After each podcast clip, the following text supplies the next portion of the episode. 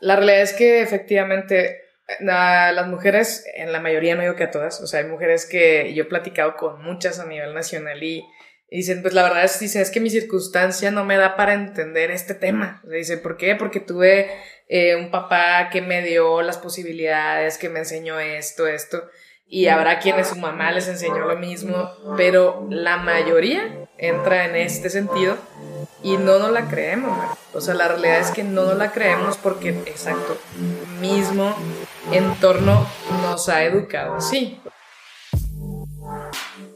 Hola, ¿qué tal? ¿Cómo estás? Yo soy Mario Salinas y bienvenidos a otro episodio de Lateral Podcast. Como sabes, este es un espacio donde la alternativa de historias, errores, fracasos y logros, todos ellos son válidos. Aquí sí se comparte algo diferente y lleno de valor. Te recuerdo que Lateral Podcast tiene episodio nuevo todos los lunes y los puedes encontrar en cualquier plataforma disponible. Antes de empezar, te quiero pedir un favor. Spotify ya te permite calificar tu podcast. Te pido que me ayudes dándole 5 estrellas a lateral para llegar a más gente. Lo puedes hacer desde la app o desde tu computadora. El día de hoy estoy entrevistando a Jenny Jacinto. Jenny estudió administración por el Tecnológico de Chihuahua y después de un recorrido por la industria farmacéutica siendo representante de ventas, decide montar su propia empresa en la industria de la salud Actualmente Jenny es presidenta del Consejo Coordinador de Mujeres Empresarias, es consejera de FECHAC y voluntaria en la Asociación Civil Grupo Reto, entre muchas otras organizaciones donde también participa activamente. Hoy con Jenny platiqué sobre cómo usar tu influencia para servir, la filantropía y el impacto que genera, cómo cambiar la historia que te cuentas y la importancia de hacer el trabajo sin importar el crédito, entre muchos temas más. Te dejo con esta gran plática con Jenny Jacinto. Jenny Jacinto, bienvenida a Lateral, ¿cómo estás? Muy bien, muchísimas gracias por la invitación. Aquí estamos listas y preparadas ya después de una serie de eventos distintos que, por fin ya pudimos coincidir. Muchísimas gracias, Mario. Oye, pero es que eres bien buena para, para apagar fuegos, ¿no? Platicábamos. Sí, sí, sí, la realidad es que sí es una de mis especialidades el, andar apagando fuegos en todos los sentidos, por a lo que me dedico, me dedico al área de salud, entonces sí, la adrenalina es parte de, mi día a día. Oye, antes de empezar con todo el contexto e irnos a la carnita que, que, que como sabes hay mucho de dónde platicar contigo, en el tema de contingencias, ¿has encontrado alguna manera, algún hack, alguna herramienta eh, bueno, antes de meternos al contexto, tú tienes una empresa consolidada de insumos médicos basada en Ciudad de Chihuahua, ha crecido, eh, hablando de región, y pues pandemia, ¿no? tuviste mucho trabajo. A lo que voy es, si en este ritmo tan acelerado de trabajo que no tenían planeado, nadie lo tenía planeado, ciertamente menos ustedes, pero ¿Tienes algún hack que tuviste como decir, bueno, vamos a tener cadenas de comunicación, vamos a, no sé, algún código para mm, no volverse tan reactivos quizá? Híjole, eh, el tema de salud es un tema que en teoría todos traemos en la mente y que debería ser prioridad. Sin embargo, pues la velocidad en la que vivimos eh, nos, yo creo que nos rebasa, Mario. La realidad es que pues efectivamente el tema pandemia, yo siempre lo he comentado, o sea, justo cuando yo inicia la pandemia, yo estaba en una etapa de mi empresa en la que literal eh, iba a amanecer y iba a cerrar, ¿eh? O sea, la verdad venía de una crisis y eh, había tenido varios contactos con proveedores y personas a nivel nacional, pero la realidad es que yo viví fuera un tiempo, entonces regreso a Chihuahua sin negocio y la verdad es que dije, pues sí, eso fue, te estoy hablando que fue abril, mayo, y medio sobreviví, medio agarré aire, y en enero me empiezan a contactar estas personas del, de todo el país porque les hablaban de China para comprar todo lo que hubiera en el país, ya sea de los mismos chinos que ellos mismos les habían, les habían vendido, o mexicano, lo que hubiera, empezaron a comprar desde enero. Y te estoy hablando que yo para marzo que se dio ya aquí en México el tema de todos encierres el día, el día del puente, la verdad es que yo ya traía dos meses de trabajo. Ya se me había acabado todo el producto, ya había conseguido y reconseguido, ya estaba, el dólar subió muchísimo. En esa época en la que fue enero y febrero del 2020, el dólar anduvo en 25.20. Entonces fue una locura. La realidad es que lo único que pudiera yo decirte es que todos somos vulnerables y que tenemos ser que ser conscientes de que no tenemos la vida comprada. Yo creo que, que la recomendación es, una, pues trabajar en ti siempre para que en el momento en que llegue algo inesperado, como una pandemia, o que llegue algo que no esperabas tan de sorpresa, que estés en paz contigo, que puedas eh, estar en paz con tu familia, con tu entorno, que hayas hecho lo que, lo que hayas decidido hacer de una manera consciente y que puedas estar preparado para tan lo malo como lo bueno y tener ese nivel de evolución o de conciencia para, para tomar las, las cosas con la mejor mentalidad. No sé si contesté la pregunta, pero la verdad es que fueron tantas cosas en esos días, tanto estrés, y yo me convertí, creo yo, en esa persona a la que le hablaban. Yo soy como un broker en salud de que me duele la pierna, háblale a Jenny y pregúntale. Y, y como conozco médicos, conozco enfermeras, conozco hospitales, me volví ese remanso de paz en el que lo único que podía hacer, si ya se ha acabado el oxígeno, si ya se ha acabado el concentrador, si no había cubrebocas, mi única función o la función que decidí hacer era escuchar y tratar de, de dar un mensaje de esto también pasará, vamos a estar bien, haces lo humanamente posible y pues estamos en manos de un ser divino, ¿no? O, de quien tú creas y son aprendizajes. Oye, Jenny, algo que, que platicaba con tu gente y pues conociendo ya al menos lo que, lo que yo investigué de ti, es esta historia donde tú y una invitada de casa que te platicaba de, de la buena, la buenaza de Vane, de Vane Ramírez, que obviamente tiene que escuchar este episodio, es casi obligatorio para ella. De la vez que estuvieron dándole clases o entrenando a un grupo de tochito de puros hombres, ustedes dos. Platícame esa historia. Yo juego, Ani y yo jugamos tochito desde hace ya más de, eh, más de 15 años. Pues no le calculen, pero más de 15 años. Y... O sea, usted, que por cierto, ustedes se subieron a la primera ola de la primera ola del tochito aquí en Chihuahua, ¿no? Así es, cuando empieza el tochito en Chihuahua, eh, nos toca ser pioneros y empezar a jugar. El único torneo que existía era el de o la Watch, las, las interfacultades, o había uno que era como tipo municipal o regional. Y la realidad es que era de puras mujeres. O sea, era un deporte de mujeres, porque pues era así como que estas que había que ponerlas a hacer. Y, y empezamos a jugar tuchito, las primeras generaciones. Y después empieza a aperturar la parte de varones, o sea, de hombres jugando tochito, porque antes era de, ah, no, pues tienes que jugar fútbol americano, porque vas a jugar tochito, si es, de, si es de nenas, ¿no? Es de niñas. Y pues resulta que yo digo que fue un efecto ya de generación en que los hombres que jugaron mucho tiempo fútbol americano fueron campeones de facultades y, e hicieron toda una historia. pues eh, es un estilo de vida practicar un deporte. O sea, es algo que ya está en ti, ¿no? Entonces, o te vuelves corredor, eh, y no estoy demeritando a los atletas, o sea, pero uno que es amateur, pues te vuelves corredor o te pones a caminar o empiezas a, practicar otro tipo de deporte eh, novedoso o de menos impacto, ¿no? Entonces, para los hombres, pues el ya no poder jugar equipados, el ya no poder ahora sí que aguantar tanto los golpes, empezaron a ver el tochito como una forma de, de jugar, seguir jugando americano con una misma estrategia, pero de una manera muy estratégica. Entonces nos toca a Vane y a mí, nos piden, primero Vane trabajaba en, en Telcel, y e hicieron un torneo mixto dentro de Telcel en donde nos invitan a, me, dice Vane, oye, pues me ayudas para pues enseñarles a todo su equipo de trabajo a jugar y pues ahí empezamos a dar como clínicas de tochito, nos hicimos sus entrenadoras, pero después ellos deciden hacer un equipo 7x7, eh, ya así como que fuerte dentro de los torneos que ya existían en la ciudad y fuimos las primeras primero fuimos las primeras mujeres que eran entrenadoras y fuimos las primeras mujeres entrenadoras de un equipo de hombres. Entonces fue bastante, bastante divertido, eh, muy padre. De hecho, a mí me enorgullece mucho ver a todos los, los, los muchachos que yo creo de los 20 que había, 22 que eran el equipo, todos siguen jugando. Y si no siguen jugando, en algún momento hicieron algún equipo y ellos mismos replicaron lo que les pudimos enseñar. Y ahorita pues el Tochito en Chihuahua es súper grande y siguen activos, siguen jugando y la verdad, no por nada, pero son buenísimos. Oye, ¿tuviste alguna clase de barrera o choque a la hora de ya integrarse ustedes como entrenadoras con esta, pues, a lo mejor barrera imaginaria que pudiera existir? ¿O fluyó tanto que nunca se sintió esa fricción?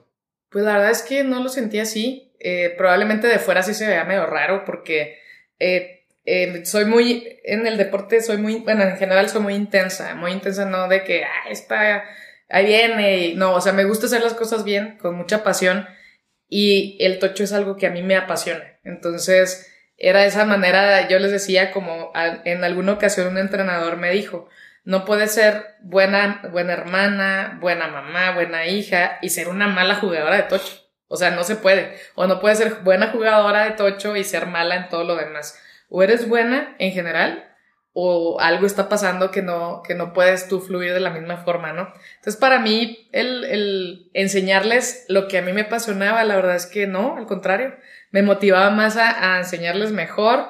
Eh, todo es entrenar, es, es estar ahí con ellos, entender y sobre todo descubrir talentos. O sea, porque uno puede decirme, o cualquier jugador puede decir, no, pues es que yo también me gusta cachar yo quiero anotar y nada, que es malísimo y no cacha nada, ¿no? Entonces tienes que cambiarles el, el, ese chip de, sabes que no, no sabes cachar, pero puedes quitar banderas. Entonces la verdad es que no, para mí, a mí en lo personal fue algo que fluyó. Ya después si observabas, pues sí, obviamente era notorio que éramos dos mujeres con, con todo un equipo de, de hombres muy talentosos, con mucha habilidad y sobre todo que fueron mejorando con el tiempo bastante. Oye, a la hora de, en este caso, la estrategia que comparto contigo, digo, a pesar de que no lo juego, ese deporte lo he visto con... Todos tenemos amigos, ¿no? Que juegan tochito. Es muy estratégico, como dices. Era, en ese entonces, era difícil bajar la estrategia con un equipo que sí traía las bases en este caso, pero a lo mejor no traía los años y ni las tablas que traían ustedes. Eh, pues en el sentido de que el tochito es de espacios y es de zonas. De zonas. Entonces, sí, muchos con su habilidad atlética, pues obviamente tú dices, oye, pues córrele en un 90 hacia afuera, que es un, es un ángulo recto en que corres 5 yardas y lo corres en recto, ¿no? Y ellos con su habilidad, pues en dos pasos llegaban al otro lado, cosa que con las mujeres, pues es, ahí sí es muy notoria eso, pero es de ejecución. Entonces, más que nada era la parte que ellos entendieran de que cada quien ocupaba un lugar y que todos en algún momento les iba a caer la bola y no, y no era, ah, yo estoy más alto y me llevo el balón y me lo robo. Claro que ese tipo de, de talento tan, tan específico, pues sí lo aprovechas en un bomberazo, ¿no? De, ah, bueno, avienta la bola en un ave María y que la cache el más alto, ¿no? Pero eh, fue esa parte nada más de, entender que todos ocupamos un espacio y que cuando trabajas en equipo a veces no vas a salir en la foto como quisieras, aunque seas el más bueno, pero mientras hagas tu trabajo, pues haces que el otro luzca y haces que el, el equipo gane. Entonces yo creo que fue esa parte. Oye Jenny, tú, igual que yo, pues estuvimos en la industria farmacéutica. Por ahí me enteré que traías buena gira entre Guadalajara y Chihuahua, Ciudad Juárez y otras ciudades. Platícame cómo fue esa experiencia para ti, porque hay muchos insights que al menos yo rescato en lo personal y con invitados que también han estado muy de lleno en la industria y todavía gente que conozco del, del medio, ¿no? Entonces, platícame cómo fue para ti esa experiencia, entendiendo que primero que nada, pues viajaste bastante, lo cual eh, si no lo has hecho, parece que está muy chido. Eh, no, sé. Sí, o sea, para mí no, pero yo conozco gente que le encanta esa parte, pero no, yo no fui tan fan. Sí. Pues bueno, eh, si me remonto un poquito antes, la realidad es que la entrada a la industria farmacéutica fue todo un tema, porque resulta que yo entro a... Trabajé en muchas áreas, en administrativo, en compras, en varias empresas. Entonces, em, resulta que me dedicaba yo a los bienes raíces, no me iba tan bien y cabe mencionar que yo en la escuela siempre dije que no me no me iba a dedicar a vender. No, yo le decía a... Eh, así, ajá, yo le decía a los profesores, ¿qué le pasa, profe? Claro que no, o sea, yo voy a ser gerente, ya sabes, y las ventas era claro que, que no. Te, ¿Qué te decían los calderas y les decías Justamente, en paz, en paz descanse el doctor, el, el profe Caldera me dijo un día, mire Jenny, usted tiene que saber que va a salir a vender. ¿Qué le pasa? Claro que no, sea, yo por eso estoy estudiando, ¿no? Y siendo que pues toda mi vida vendí algo, ¿no? Pero era así como que pues para eso estudié, para dejar de vender. Malamente. Este, después resulta que no me andaba yendo tan bien, digo, entré a bienes raíces por otros temas y estaba yo tan desesperada porque tenía tres meses en bienes raíces y dije, pues yo, ¿qué hago? O sea, porque ahora renuncié a mi trabajo, viví en Estados Unidos un rato de, de trabajé en un Pizza Hut, este, me fui que es que a, especializar mi inglés, claro que de inglés no aprendí nada. Porque te, fuiste al paso, ¿no? Porque me fui a, me fui a Oxnard, California con, con una amiga a, quien estimo mucho, me dijo, no, pues vente para acá. Yo estaba trabajando en una empresa de, de, de maquinaria, entonces yo me encargaba de las compras, entonces yo me encargaba de las compras y mi trato era con mecánicos, entonces montacargas y baterías. Entonces yo compraba y les me llegaban, Jenny, necesito un filtro. Y pues filtro. ¿De, ¿Para quién? Para el, el montacarga Nissan Forklift 340. Entonces Jenny entraba y compraba un filtro Nissan Forklift 340 y lo compraba en Estados Unidos y costaba 100 dólares. Y resulta que cuando llegaban las órdenes, ya las facturas y todo, me ponían unas regañadas que me decían, Jenny, primera, no necesitaba el filtro necesitaba un empaque que puedes comprar en una refaccionaria y cuesta 20 pesos. Entonces, realmente los mecánicos me chamaquearon porque si Almeda viene la nueva, no sabe qué le estamos hablando. Y pues olvídate, fue toda una odisea esa, ese, esa parte de mi vida hasta que domine el tema, ya después ya localizaba, todo, ya te conozco de refacciones, hasta manejé montacargas, pero no me hacía feliz, o sea, vivía y casi me quedaba a dormir ahí todos los días entonces, eh, una salida fácil fue, voy a estudiar inglés. Entonces me fui a estudiar inglés a Oxnard, California, con mi amiga y yo dije, pues va a estar súper padre, allá llego, pido un trabajo, etcétera, ¿no? Y resulta pues que no, no estuvo tan fácil el sueño americano y terminé trabajando en, en un Pizza Hut en Customer Service y repartiendo pizzas por todo Oxnard. Digo, no está mal, pero el punto es que yo decía, oye, soy licenciada, o sea, yo vengo aquí a... Sí me entrenaron como gerente en esa sucursal, pero la verdad es que la vida ya pues no me gustó, me regresé. Uno de los factores por los que me regresé fue el tochito. ¿Por qué? Porque había nacionales y yo no podía ir porque estaba allá, entonces es que olvídate, para mí era era justo la época en la que yo había egresado, estaba ganando dinero y aparte no podía jugar, entonces me regreso a Chihuahua y empiezo pues a buscar trabajo, me meto al área de bienes raíces, no gano nada en tres meses, o sea, medio vendí, medio renté, medio todo, me desespero y voy al TEC. Entonces llego al TEC llego al laboratorio de mercadotecnia y veo a la maestra Edna en paz, descanse también. Y me dice, ¿qué anda haciendo, Jenny? Le digo, maestra, vengo a ver qué, o sea, pues a ver si hay algo, qué onda. Me dice, acaba de venir un ex compañero suyo. Me dice, y trae traje muy guapo. Y le digo, ah, sí. Sí, me dijo, venía con un, con un indie. Y le digo, ah, sí, con un indie, sí. ¿Y qué andaba haciendo? Me dice, no, es que ahora es gerente. ¿De qué? De un laboratorio médico. Y yo, ay, ¿qué andaba haciendo aquí? Me dice, ah, andan contratando representantes médicos, pero ¿qué cree? ¿Qué, maestra? Están contratando hombres. Acto seguido, ¿por qué hombres? O sea, yo no sabía que era ser un representante médico. Sí, no, no, preguntaste de qué se trataba. No, no, o sea, a mí nada más me dijeron, ¿quieren hombres? Y dije, pues, ¿por qué? Me dice, no sé, a lo mejor la cultura, algo, Jenny. Así que le di la vuelta al, al, al, taller de mercadotecnia y veo una foto de ese, de ese joven que acaba de ir y le digo, ¿qué fue de él? Me dice, ah, pues él es el que acaba de venir este, este chavo que está en este periódico, él es el que acaba de venir, ¿lo conoces? Y me dice, sí, le digo, sí, pues sí lo ubico.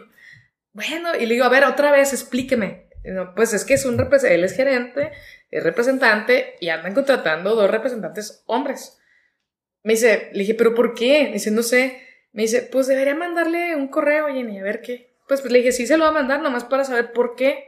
Entonces, mando el currículum, me contesta y me dice, sí, sí me acuerdo de ti, efectivamente estamos buscando hombres, pero pues si me estás preguntando, te entrevisto. Me da la cita un jueves, voy el jueves a las 12 del día, me marca y me dice, no vamos a llegar, te voy a cambiar la sede de la entrevista, la cambian a las 6 de la tarde, llego a las 6 de la tarde a otra entrevista y efectivamente había 30 representantes hombres en tacuche, boleado el zapato de los de antes hasta con maleta y yo. Entonces la verdad es que yo no me podía rajar, o sea, porque pues ya estaba ahí, ¿no? No sabía ni de qué estaba hablando. Pasan las seis, las siete, las ocho se empiezan a ir todos los repres, desesperados porque no llegaban. Llegaron a las nueve y media de la noche. Quedábamos once conmigo. Eran diez hombres y Jenny.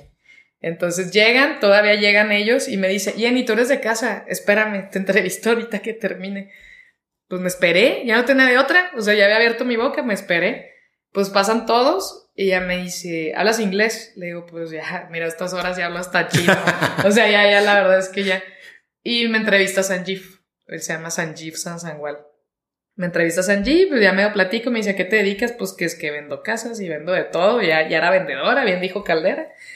Y, y me contratan. Entonces ahí fue donde me hice representante médico de algo, o sea, me contratan en algo que yo no sabía que iba a hacer. O sea, la realidad es que yo dije que sí porque primera, no me podía rajar, porque era la única mujer y yo me había puesto ahí.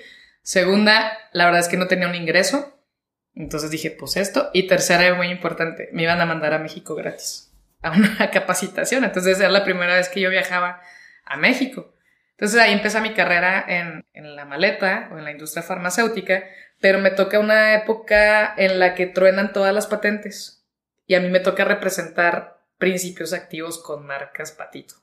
O sea, de cuenta que... Genéricos. Genéricos de marca, justo cuando terminan, y aparte no eran tabletas, o sea, yo representaba intravenosos. Me tocó representar a Propofol, levofloxacina, o sea, bueno, que no sean antibióticos, anestésicos y de marcas que eran muy reconocidas y resulta que vendían un frasco en mil pesos y yo lo vendía en cien. Entonces me toca ese switcheo de las marcas, de, de marcas, nunca trabajé para una marca, para una marca que pagara. Transnacional. sí, siempre, siempre trabajé para marcas genéricas y siempre de la India. Entonces hubo mucha gente que preguntaba de, de la industria, oye, ¿qué se, ¿qué se siente trabajar con personas de la India? Le digo, pues la verdad es que no sé trabajar con otro tipo de gente. O sea, ese mercado se empezó a expandir, empezó a haber muchas marcas nuevas, muchos principios activos nuevos y eh, se fueron dando diferentes oportunidades. Efectivamente me encanta viajar, pero cuando es de trabajo y cuando no duermes y cuando se te va el avión y cuando no puedes descansar no está padre. Eh, me tocó ir a Guadalajara a vivir ya una gerencia, o sea, pasé en varios laboratorios Estuve en Johnson Johnson un, un rato en el área quirúrgica, pero siempre me moví en hospitales.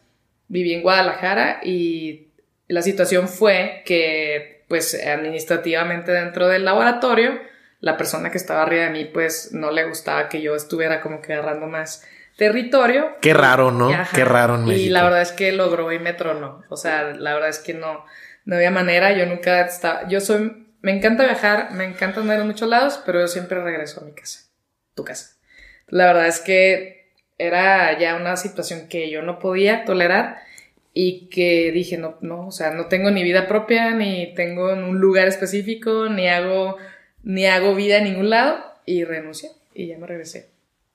Y respecto a esta identidad, hablando de cómo te veías tú en el mundo de las ventas, ¿Cómo terminas pensando acerca de la importancia que tiene el mundo de las ventas después de que pues tú básicamente comes y haces patrimonio en, ese tiempo cuando estás con Johnson y Johnson y, estos laboratorios hindús?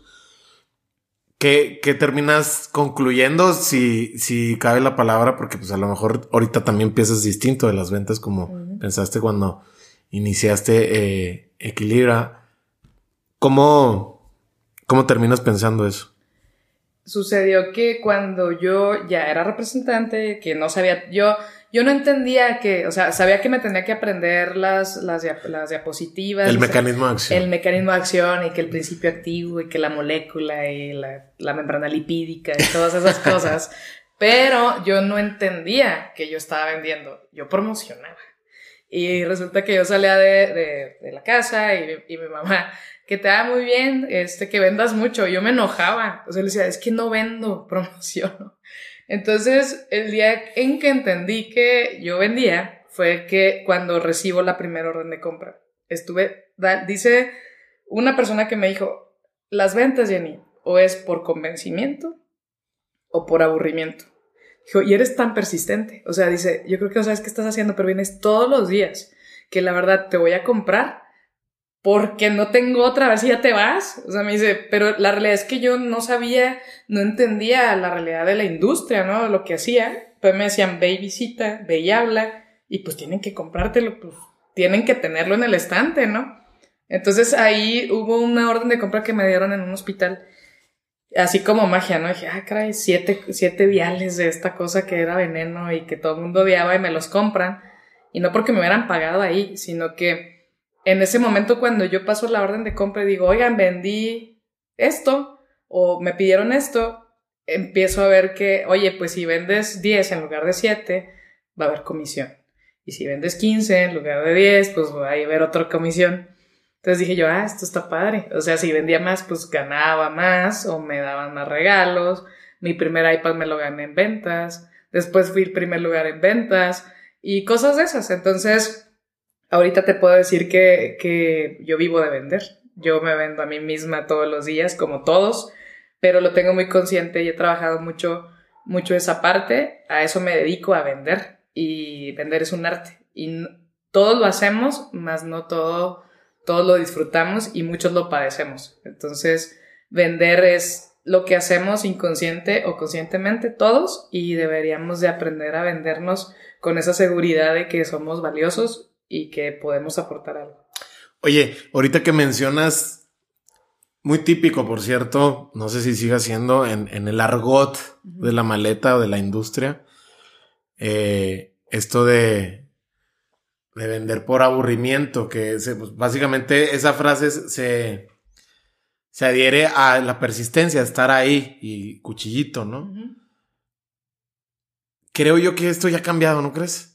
O sea, ahorita las ventas, el dinamismo de, de, este mundo tan abundante en muchos sentidos, te permite que si bien el mensaje tiene que seguir siendo muy claro a la hora de compartir una idea y lograr convencer, ya lo mencionaste, creo que ahorita ya hay más maneras de vender.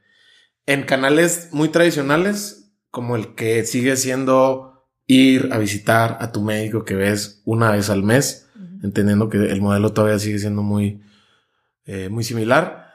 Creo yo que también hay otras maneras también de, o sea, por ejemplo, en mi caso, yo eh, era como un poquito rebelde, quizá por eso ya no estoy ahí.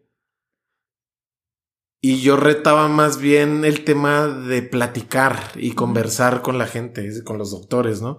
Y a platicar de una enfermedad, de la enfermedad que nosotros nos tocaba tratar a, a través de este medicamento. Entonces, yo preferiría hacer al doctor que hablara del padecimiento para yo saber las necesidades.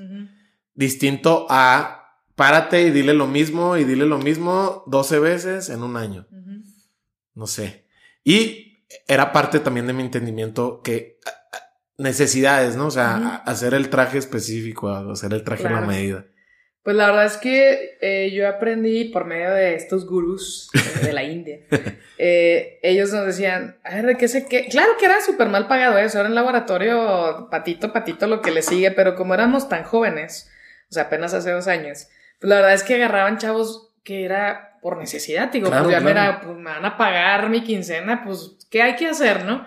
Entonces no sabías realmente, no estabas malic, no tienes esa malicia o ese, esa preparación de un repre normal, en el sentido de que los laboratorios normales o los laboratorios que traen una, un, un, buen presupuesto, pues te preparan y te, y te automatizan. Este, no mejor estoy mal y estoy hablando de más, no, pero eso sucede. No, pues sí, te adoctrinan. Sí, sí, sí. Pues yo pienso que a mí sí me adoctrinaron en algún momento. Evangelizan. Sí, claro. Y acá el tema era que como no había forma, porque no había con qué. Entonces, literal, así a mí me decían, ok, Jenny, eh, todos los demás llegaban con los regalos, ¿no? De Navidad y los viajes y los boletos y doctor y para acá y para allá y el congreso y todos a Cancún. Yo lo único que llevaba era una pluma. O sea, una pluma. Una pluma que no estaba segura que si, tenía tinta. Ah, no, sí, la verdad. O sea, el resorte se le salía. Ah. o sea, mal. Entonces me decía, si puedes vender esto, Jenny, puedes vender lo que sea. Entonces, si puedes vender con esto, puedes vender lo que sea. Entonces, en la onda, así como que, ah", digo, pero es, es el desconocimiento. O sea, pues te dicen, esto es, representante pues eso era ser representante para mí. No, y que la, la, verdad, cuánto músculo no te dio en el largo plazo. Sí, sí, claro. O sea, al final del día, a mí sí me pones a vender una servilleta, muy seguramente te la puedo vender. O sea, a lo mejor no al costo que es, pero tengo manera porque no tengo otra cosa. Y hay personas que se, ah, no, es que si no tengo la litografía, no. Es que si no tengo el iPad, no. Es que si no me das el carro, no. Entonces. Oye, había yo, yo, bueno, yo para dar contexto, ¿tú cuándo saliste de la industria, por cierto? Pues ya hace, mm, híjole, 10 años. 10 años. Yo salí hace 4 años, en 2018. Y recuerdo que en el laboratorio que estaba, ya estaban avisándonos con antesala de, de bastantes meses atrás que se iba a dejar de mandar muestra médica. Y fue el tema, ¿eh? El tema para muchos compañeros, porque ¿cómo es posible? Yo decía, o sea, decía, yo encantado la vida que no me llenaran mi casa de, de, su, de su almacén, por cierto, ¿no? Entonces, para mí, digo, entendiendo los paradigmas, ¿no? Pero sí yo decía, bueno, pero es que si, si ya le, o sea, eh, de hecho te quitas hasta más fricción porque ya no, ya no, eres tú contra el médico. Exacto. O digo, no es que sea una adversión o enemigo, sino que eres tú y el médico, ya no está de por medio otro elemento que, ¿qué, pasaba cuando no te llegaba muestra? O que no te dan la pluma en diciembre. Claro. Decías tú, bueno, ustedes me dijeron que una pluma, pero ahora qué, qué, qué, qué hago si no tengo nada, ¿no? Exacto. O sea, pero eso era mejor que no sirviera. Entonces, pero sí. o sea, sí entiendo también tu punto porque es como un equilibrio, ¿no crees? Porque también llegar sin ni un cuchillo a la guerra está canijo. Sí, pero, pero, el cuchillo era tu preparación, ¿no? Sí, claro, era, es supervivencia. O sea, al final del día es, pues, aquí estás y haz lo que tengas que hacer, ¿no? Entonces, una, hacía lecciones este, de los Bruce Indies. Una, decían, a ver, ustedes están aquí, van a visitar un doctor y realmente cuánto tiempo lo esperan. O sea, por mucho que te fuera muy mal ¿Cuánto esperas a un médico para presentarle tu producto? ¿Una hora? ¿General o especialista? No, especialista. ¿Especialista? Pues, un especialista no Yo, dos horas. Unas dos horas. Eso es lo. Y ya estás todo desesperado. Sí, sí, sí. Dice: en la India, para ver a un doctor, hay filas de 150 personas. Y te reciben, o sea, si te reciben, tienes que hacer fila en el sol. Y si te reciben, es 30 segundos y te vas. Entonces una, ¿por qué te quejas? una, no estás en la India, estás aquí. Segunda, el médico o cualquier cliente es un ser humano como tú. Y no porque vayas todos los días o una vez al mes significa que él tenga que recordarte, en la realidad no le importas. O sea, si le vas a llevar algo que le aporte, sin embargo, él como ser humano tiene prioridades y de su 100% de su cerebro, menos del 1% está pensando que tú le vas a llevar muestras o que tú le vas a ofrecer algo nuevo. O sea, sí tiene tu atención porque eres su proveedor, sin embargo no eres algo vital porque hay muchas opciones. Entonces tienes que saber que somos personas y que no es lo que ve, no es ese producto, sino eres tú el que tiene que hacer el clic.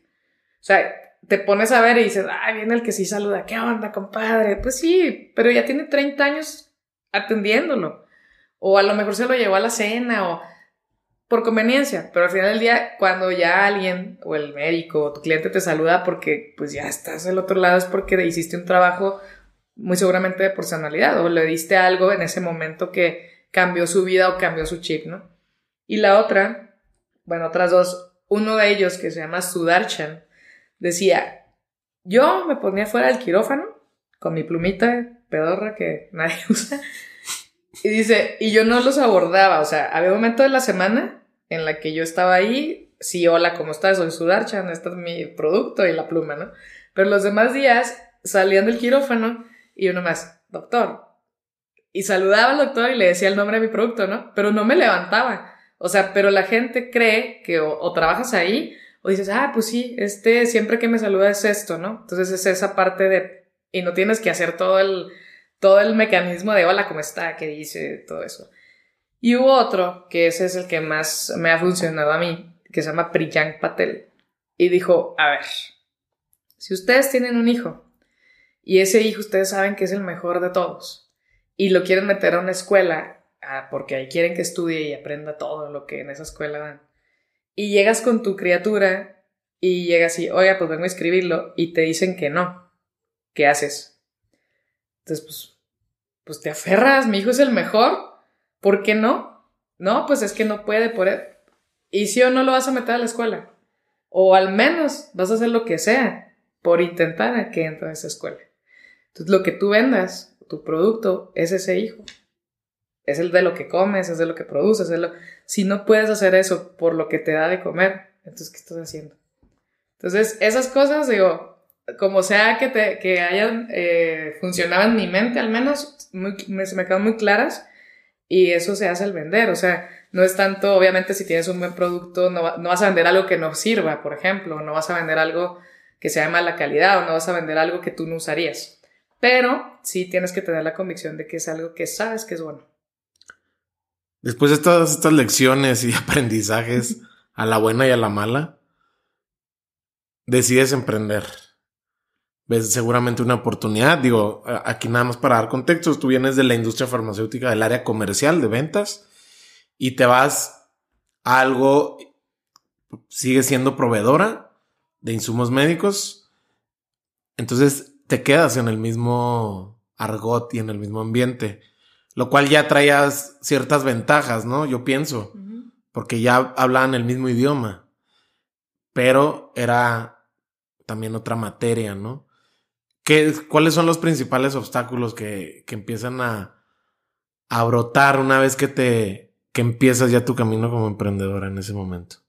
Pues obviamente el desconocimiento, o sea, desde el tema de el área fiscal y contable siempre es un tema. O sea, tú, tú sabes vender, sin embargo, la estructura o la administrativa, si no tienes un poquito de conocimiento o no te rodeas de las personas que realmente te van a apoyar en ese sentido, la verdad es que vas a batallar el doble, el triple o de la noche a la mañana desapareces. Entonces, una cosa es la intención con la que haces las cosas o vendes o tú sabes que si yo digo, ah, bueno, voy a vender un vaso, me costó 10, lo vendo en 20, le gano 10 pues sí, pero cuando lo quieres hacer de una manera formal y quieres dar empleo y quieres que sea una empresa que trascienda y ya empieza todo el romanticismo de la historia en la empresa, pues te das cuenta que de, los días que quedaban te quedan dos. O sea, porque pagaste impuestos, pagaste seguro, pagaste gastos, pagaste nómina, pagaste mil cosas. Y esa es una, entender que si vas a hacerlo de una manera formal, que es lo ideal y que es por lo que tenemos que estar luchando todos los días, el formalizar y hacerlo de una manera correcta, pues tienes que, tener, eh, obviamente, mucho conocimiento, insisto, o mucho conocimiento, o prepararte y estarte capacitando constantemente, o rodearte de gente que sepa del tema. Y otra, pues obviamente el tema de financiamiento y de flujo efectivo, o sea, porque tú tienes 20, compras 20, vendes en 30, pero resulta que de esos 10 que te quedaron ya tienes que volver a comprar 20, porque si quieres crecer tienes que arriesgar. Entonces es qué compro, cómo lo compro, con quién lo compro y realmente empezar a darle ese movimiento al inventario. Se te puede caducar, puede venir mal, te pudieron vender algo que te dijeron que se vendía y nada que no sirve para nada. Entonces empezar a, a, a mí fue complicado porque yo inicié mi negocio. Yo estaba en medicamento y estaba en área de oncología. Y yo mi negocio lo empecé en el área de ortopedia. Entonces, o sea, sí son cosas que se venden, es área de salud, pero es una cosa que no tiene que ver con la otra. Entonces, una cosa es vender un medicamento de alta especialidad que es intravenoso y que viene con una receta, y otra cosa es tener un stock de 20 fajas de 20 tallas y que lleguen y te pidan la que no tienes. Entonces, esas cosas este, pues, se han ido aprendiendo con el tiempo, pero fueron parte de los obstáculos de no conocer bien ese mercado, o sea, porque no me lancé en el área que dominaba, sino me lancé en un área que era salud, pero no dominaba. Oye, y ahora sí, vamos entrándole de lleno. Tú ahorita eres, híjoles que eres muchas cosas, pero bueno, eh, por alguna tendremos que empezar. Eres presidenta del Consejo Coordinador Empresarial. Eh, ¿Capítulo de mujeres o cómo se le...? No, este es el Consejo Coordinador de Mujeres Empresarias, capítulo Chihuahua. Capítulo Chihuahua. Gracias ahí por la corrección. Antes de eso, pues te gusta estar en este, en este ambiente empresarial que se da en su mayoría para muy buenas eh, accionables que tienes. Y también seguramente se presta como para un entorno también político. ¿Cómo se, se da tu acercamiento con este ambiente donde tú encuentras que hay unas oportunidades que tú puedes explotar en temas de vinculación, networking, básicamente lo mismo, y a impacto, ciertamente, eh, el, inclusive el, mismo evento que tuviste ayer fue algo que para mí dije, no manches, está bien logradísimo, que seguramente era una idea igual romántica, como mencionabas ahorita, pero creo que la ejecución fue clave. ¿Cómo se da tu acercamiento? Pues por, eh, por una de mis otras pasiones me encanta viajar. Entonces, cuando yo emprendo y pongo mi negocio, mi, uno de mis así checks en la vida es conocer las maravillas del mundo. Que lleva siete. Llevo siete. Me falta, me falta Brasil. Entonces, em, resulta que me estaba platicando, yo acabé de poner mi empresa y andaba en el emprendimiento todo lo que daba. Y alguien me dice, oye Jenny, fíjate que en Canacintra hay un grupo de mujeres eh, que puedes ir porque eres empresaria, pero algo bien padre me dice, a ti que te gusta viajar, van a hacer una misión comercial a China. Entonces, pues, ah, dije, muralla, muralla china, dije, como quiera voy, y a mí se me olvidó la misión comercial, yo dije, voy a la muralla. Y me acerqué a Canacintra por eso. O sea, la verdad es que me acerqué al grupo de mujeres industriales porque según esto íbamos a ir a, China a una misión comercial. Y de ahí para el Real ya, ya me quedé ahí. La realidad es que no, fui a China con ellas, fui a China yo aparte, pero fue esa la, eh, por eso fue que me llamó la atención.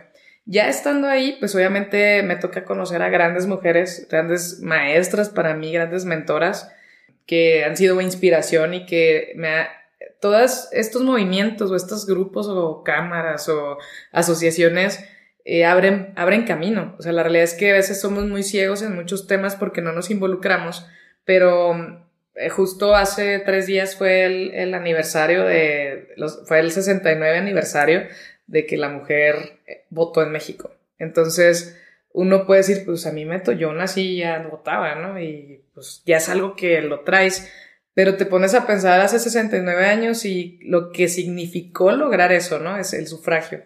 Entonces, me toca conocer el, grupo, eh, se juntan o se reúnen con la intención de poder generar negocios entre las mujeres, de fortalecer sus empresas y pues me empieza a gustar y empiezo a conocer más gente y empiezo a asistir a, los, a las reuniones, empiezo a aprender mucho y de ahí pues me enamoro de, ese tipo de movimiento, de, lo que son las redes de, networking y empresariales y sobre todo el, de pertenencia. La verdad es que te tatúas en el alma eso que representas porque sabes que son grupos de personas que han batallado igual o más que tú, están ahí, son empresarios, son empresarias, generan empleo es el motor de, la comunidad. Digo, eso lo entiendes ya mucho después porque te estoy hablando que yo ya tengo en las cámaras nueve años. Entonces, empiezas a conocer gente, empiezas a hacer esa, como dirían, esa piel dura, ¿no? De, enfrentarte a diferentes situaciones, empiezas a, a, valorar ciertas cosas y empiezas a generar incomodidad. Y si generas incomodidad en ciertos temas es porque es necesario y empiezas a inspirar a más personas. Entonces, eso es lo que a mí en lo personal me llama mucho la atención de todos estos grupos y es como llegué por, por conocer la muralla. A ver, entonces me surge la duda.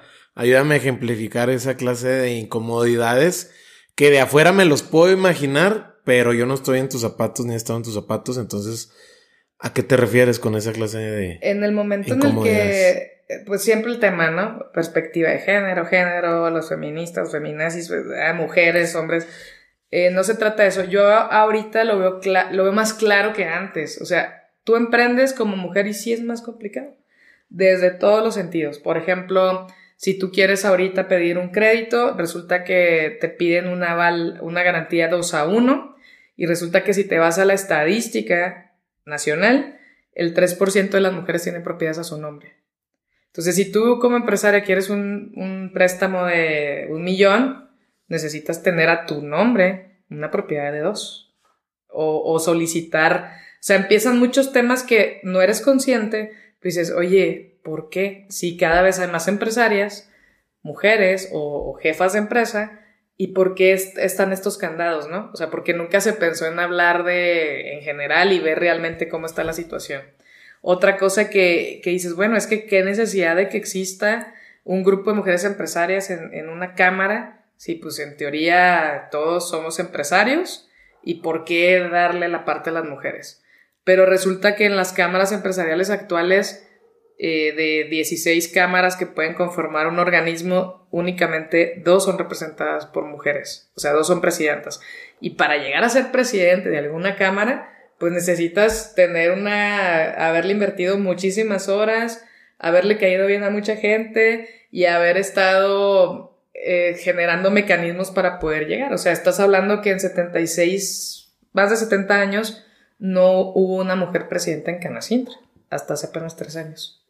Entonces, a eso me refiero, o sea, hubo o hay momentos todavía ahorita en los que como mujeres tenemos muchas habilidades, muchos talentos, igual que hombres, pero sí se sesgan mucho las oportunidades, porque tenemos aparte muchos roles, somos mamás, somos hermanas, somos vecinas, somos las cocineras, somos empresarias y aparte llegamos y planchamos y lavamos. Entonces, sí hay mucho tema de tiempo o se pierden los trabajos porque te embarazaste y esas cosas son las que empiezas a ser consciente y empiezas a ser incómodo con esos temas. Oye, eh, continuando con eso que mencionas, también, no sé tú qué tanto lo, lo hayas considerado en tu, en tu mentalidad. Muchas veces lo que yo he visto, escuchaba en una Marisa Lazo, en Paula Rojas, eh, mujeres top en sus áreas, ¿no? Comunicación y empresaria, en el caso de Marisa, de cómo también parte de cambiar esto es desde adentro, no desde afuera siendo muy vocal y muy frontal, sino estando adentro y empezando a cambiar el molde, ¿no? Pero también ellas decían algo que, me llamó a mí la atención, decir, bueno, yo llegué y estas reglas ya estaban hechas. Hay que jugar este juego. Y si yo, mujer, me compro la idea de los demás de decir, bueno, es que como eres mujer, vas a batallar más y te va a costar mucho. Decir, bueno, es que estas son las reglas ahorita, ahorita también las reglas cambian, ¿no? Diría este, este reality. Entonces, creo yo que también al final veo que esa es la manera que se compran la historia que les funciona para pertenecer y para lograr lo que han logrado esas dos mujeres que estoy seguro que no son las únicas. Porque también veo que si le quitas también ese tema de, de sentirte menos y muchas veces obviamente justificado, también a lo mejor te logra dar eso que ahorita mencionabas a la hora de venderte, decir, bueno, es que yo estoy aquí y yo sé el valor que yo te puedo dar, no así como que hacerse a un lado o, o, quedarse en la sombra, ¿no? Así es. No sé, ¿tú cómo piensas de eso? La realidad es que efectivamente las mujeres, en la mayoría no digo que a todas, o sea, hay mujeres que yo he platicado con muchas a nivel nacional y y dicen, pues la verdad es, dicen, es que mi circunstancia no me da para entender este tema. O dicen, ¿por qué? Porque tuve eh, un papá que me dio las posibilidades, que me enseñó esto, esto. Y habrá quienes su mamá les enseñó lo mismo, pero la mayoría entra en este sentido y no nos la creemos, Mar. O sea, la realidad es que no nos la creemos porque, exacto, mismo entorno nos ha educado así. O sea, tú puedes decir, ah, es que los hombres son machos y, y pues es que son ellos y... Pero no fue culpa de ellos. O sea, los educó una mamá que los que así los educó. Entonces realmente venimos de un matriarcado muy, muy fuerte en, en el que tú llegas a, una casa y pues, mija, usted ponga la mesa y sírvala a su hermano y usted siéntese porque viene cansado. Inconscientemente, o sea, así nos han educado. Entonces, cuando te haces consciente o empiezas a aprender y a platicar de muchas mujeres que están en, ciertos niveles que son exitosas o que pueden comunicar o que son casos de éxito y escuchas, dices, ah, caray, sí es cierto. O sea, pero lo demás es tu realidad, me explico, mientras no conozcas lo demás, no puedes entender que estás dentro de, de esta matrix en la que no vas a cambiar tus, tus circunstancias y no te das cuenta que puedes hacer otra cosa, porque es normal.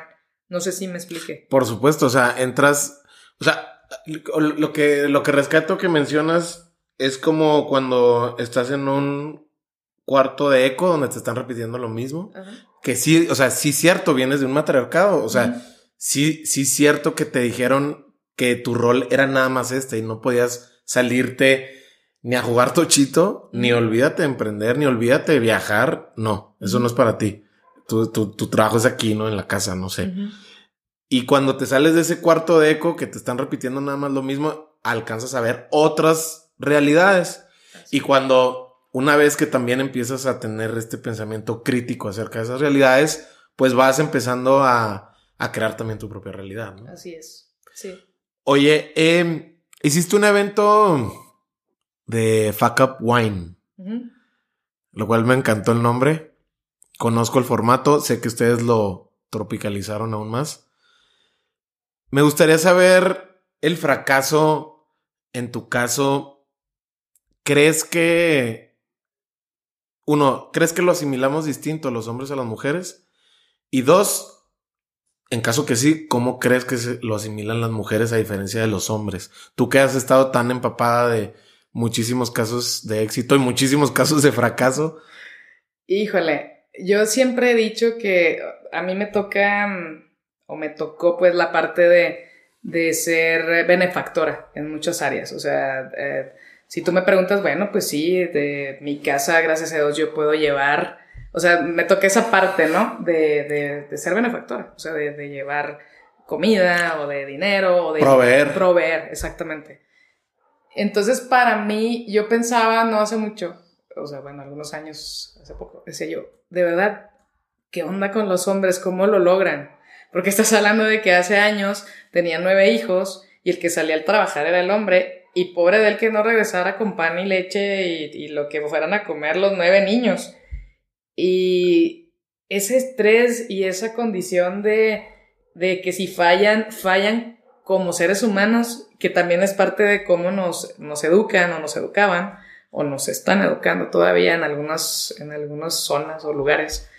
Decía yo, ¿cómo le hacen? O sea, porque para un hombre no es permitido fracasar. Es como si tú dijeras, no puedes llorar no se puede. O sea, no, no, se puede. No lo, puede, no lo pudiste decir mejor. Ajá, o sea, no, se puede porque, porque no, mijo, ¿usted cómo va a salir con eso? Es bien complicado, o sea, yo la verdad sigo, híjole, también no manchen. O sea, ¿cómo, cómo es posible que les demos esa carga? Y te lo digo porque lo entiendo, no porque me a mí me haya tocado de afuera esa carga, es porque yo lo elegí y porque lo he podido sortear y a veces lo hago, a veces no, pero me ha tocado vivirlo, ¿no?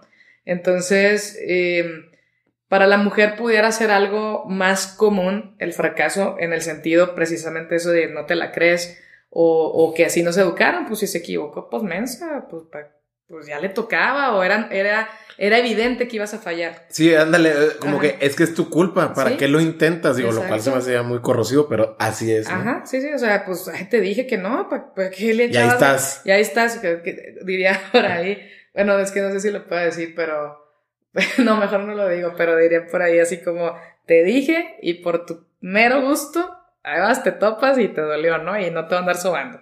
Y los hombres no, no hay eso, al menos en México todavía, por la cultura, o sea, no puedes fallar, no puedes llorar, por lo tanto, si fallas o lloras, pues ya dejaste de ser hombre, varón, macho alfa, este, pelo en pecho, ¿no? Entonces, entonces yo creo que sí, sí es diferente sin embargo, creo que los grandes empresarios que me ha tocado conocer y grandes amigos, pues eh, se reinventan y retoman y ven opciones y oportunidades porque tienen ese compromiso.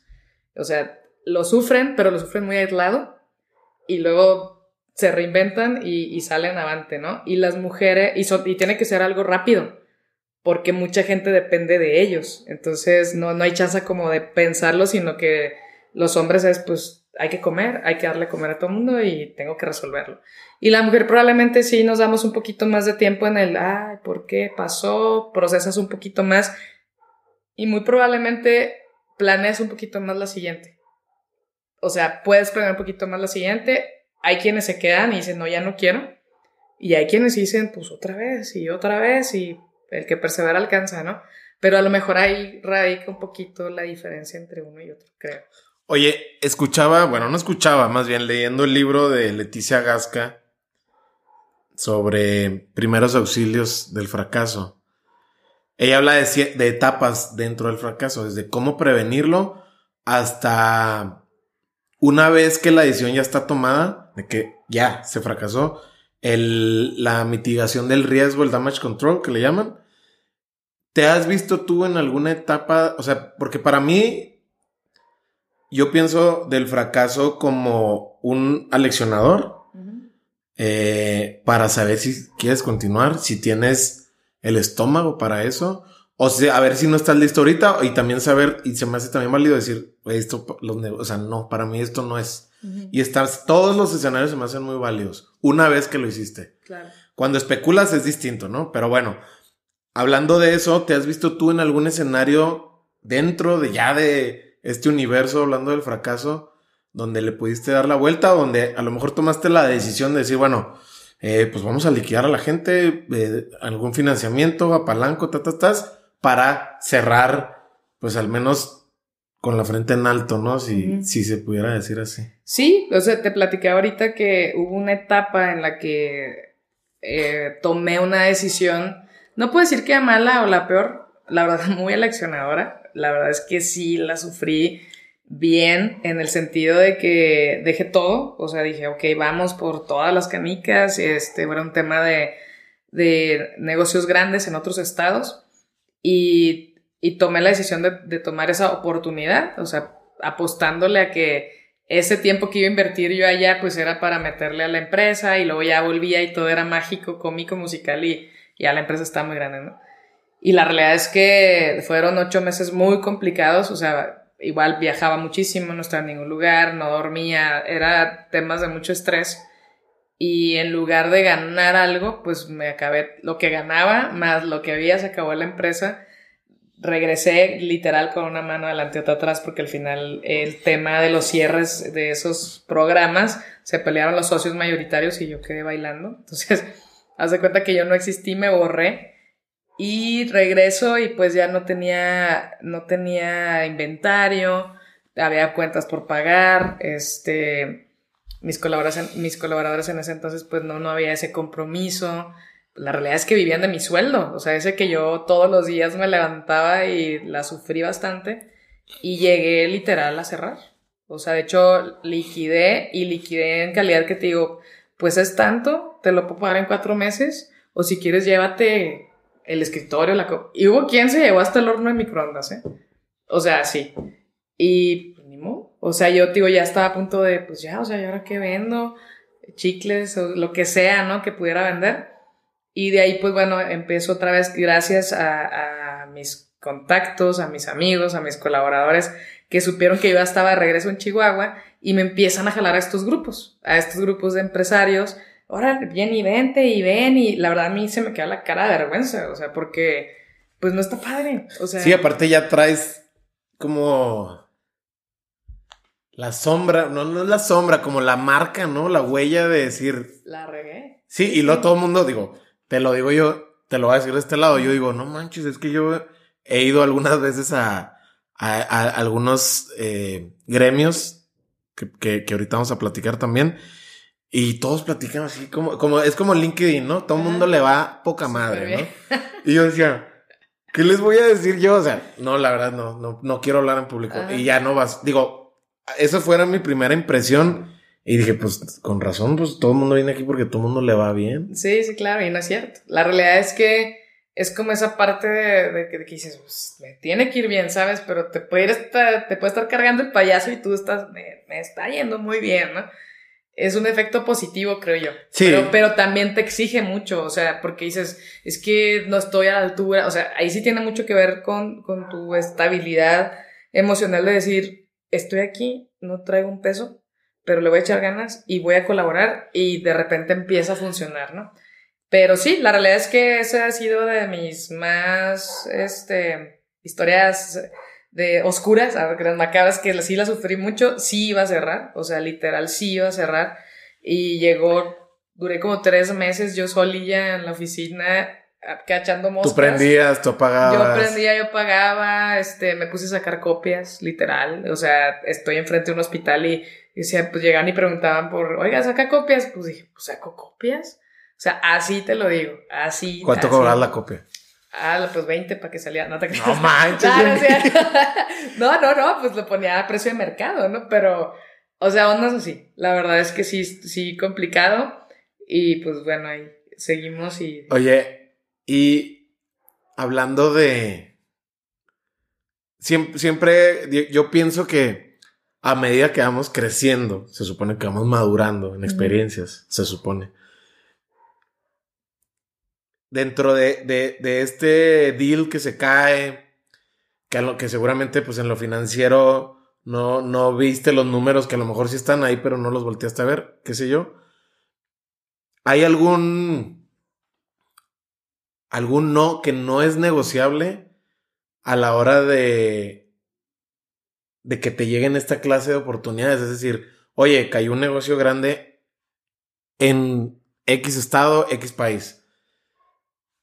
Ya le, ya le pones más. Ahorita sí. ¿Qué es lo que haces cuando se te acerca una oportunidad de este sentido? De decir, una licitación, un cliente gordo, un pez gordo, qué sé yo. Eh, justo me pasó hace no hace mucho tiempo, hace meses, este llegó, llegó alguien y me dice, ah, es que está esta licitación y está súper bien. Yo apoyé con el tema de, órale, sí, papelería, ya sabes, no duermes. Ni...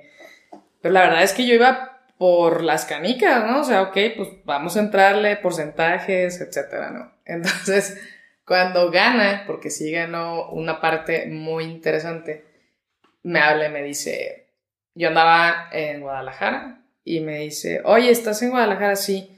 Ok, es que quiero visitar a tal y a tal y a tal persona. Y yo, ah, sí, sí, sí, ¿qué hay que hacer o qué? No, pues revisar esto. Ah, ok, sí, pues si tengo oportunidad voy, ¿no? Pero todavía no llegamos a ese punto de cómo le vamos a hacer. O sea, yo estaba asumiendo erróneamente que, que era negocio para ambas partes, ¿no? Y luego al rato me habla y me dice, oye, ¿a qué horas vas a ir? Pero ya como que... poquito más. Muévete, ¿no? O sea, ya yo, pues ahorita, o sea, estoy haciendo cosas, ¿no? Y lo, a ver, te va a ser bien claro, me dijo. Te pago tanto por tanta región, este, o sea, según esto, digo, no despreciable el sueldo, no te voy a decir que ah, era una baba, no, pero no como para, o sea, no, no, no era una manera, ¿no? Este, entonces ya en este momento, nomás que necesito que ya te vayas para allá, para acá, para, para acá, y tal día te quiero en México y tal día te quiero en tal lado, y te voy a pagar tanto. ¿Sí o no? no. O sea, pero ya fue un inmediato no. Le dije, ¿sabes qué no? O sea, primera, te apoyé porque la teoría era que íbamos a hacer un... Pares. Pares. Segunda, no soy, tu, no soy tu empleado. No voy a hacerlo. Y la verdad es que si piensas que así va a ser, pues no. Ah, o sea, me estás diciendo que no, te estoy diciendo que no. Y se acabó. Y ni modo. O sea, ya como le haya ido, desconozco. Bueno, no te creas, sí supe que perdí el contrato. pero, pero. Final feliz para alguien. Sí, la verdad es que, que sí creo yo que la experiencia que puedo tener o las capacidades que yo pueda tener no, no, no puedo yo hacer cosas que ya hice muchas veces y creo que puedo aportar más a una negociación, ¿no? Cuando, ahorita que mencionabas de cuando te invitan a estos gremios, ¿quién es la primera persona que apuesta en ti? Eh, Claudia Manríquez. Claudia Manríquez, quien fue, que ella fue la, la primera mujer que fue presidenta de Canacintra. Eh, yo recuerdo, digo, gran amiga, la verdad, y sigue siendo mi mentora y, lo sabe, pero ella, estando ahí, para mí siempre me ha, generado inspiración por toda su historia y todo lo que ha hecho. Y hubo algo, a mí me gusta involucrar mucho en, eventos con causa. O sea, yo, me, me, apasiona ese tema. Entonces yo acababa de hacer una carrera de, para Grupo Reto, que soy voluntaria en Grupo Reto, de cáncer de mama. Y ella se me acerca y me dice, oye, ¿organizaste esta carrera? Sí, me dice, es que queremos, pero ahora para cataratas, para cirugía de cataratas. Y la realidad es que de verdad te lo juro, yo en los eventos con causa no los cobro. O sea, yo no, yo no, no vivo de eso. O sea, yo lo hago porque me gusta. Sí, sí, es totalmente pro bono, es que esa parte del jingle jang. no, pero es porque me gusta, ¿no? Entonces, organizo yo esa carrera de esa asociación para cataratas para adulto mayor. Y ahí es donde ella me conoce más, ¿no? O sea, dice, ah, pues sí le gira el rollo a esta criatura. No te creas, me conoce más, me, me da más, le doy yo más confianza y ella me propone para la titularidad de la de, del, del, Comité de Mujeres Industriales. Entonces, nadie me conocía, o sea, no como tal, porque yo era muy nueva y yo no conocía a las demás. O sea, te estoy hablando que eran 70 mujeres y yo me llevaba con 20, que eran las que conocía. Y dice, no, lánzate tú, Jenny, te apoyamos. Y el día de la votación, ella se levanta y dice, Jenny, es esto, esto, esto, has hecho esto. Y la realidad es que sí sirvió bastante. Te estoy hablando que perdí por dos, por dos votos, siendo que nadie me conocía. Y gracias a lo, que ella hizo, pues fue esa parte de, de, ese respaldo, ¿no? Decir, bueno, yo he puesto por ella y ahí está, ¿no? Esa fue una. Y la otra, eh, hubo un evento donde venía un speaker y yo traía dinero para ir. Entonces, pues me avisa alguien, me dice, oye, hay un boleto libre, Jenny, que cuesta tanto, ¿qué onda? ¿Le vas o no? No, pues no traigo dinero. Dije, pero déjame ver, se me hace que puede haber alguien que quiera ir. Y le mando a Claudia eso. Y me contesta, no, no puedo ir. Me dice, ¿vas a ir tú? Le dije, no. Me dice, ¿por qué? Pues porque no traigo dinero, o sea, no dispongo para comprar. Me dijo, ven a la oficina. Y me dio el dinero del boleto. Entonces me quedé así como, no, pues no, no traigo, o sea, no para pagarte, igual te lo pago después. Y me dijo, tienes que aprender a recibir te lo mereces y tienes que aprender a recibir. Si no aprendes a recibir, te falta mucho por aprender. Y fui y, bueno, de ahí muchísimas cosas pasaron, ¿no? Contacté con mucha gente, me ha hecho conocer a mucha gente, pero yo creo que Claudia, Claudia ha sido de las, de las pioneras y de quienes han confiado y a quien yo le he aprendido mucho. Oye, ahorita que platicábamos antes de grabar, ciertamente ahorita se te acerca mucha gente. Una, una de esas personas fui yo para invitarte a, aquí, a, aquí a lateral. Pero quiero saber, tú ahorita, cómo visualizas a la hora de que buscan a una Jenny, teniendo tu nivel de influencia, tu poder de convocatoria, que es algo que resalta muchísimo en cualquier plática que, que tú estás de por medio platicando de ti.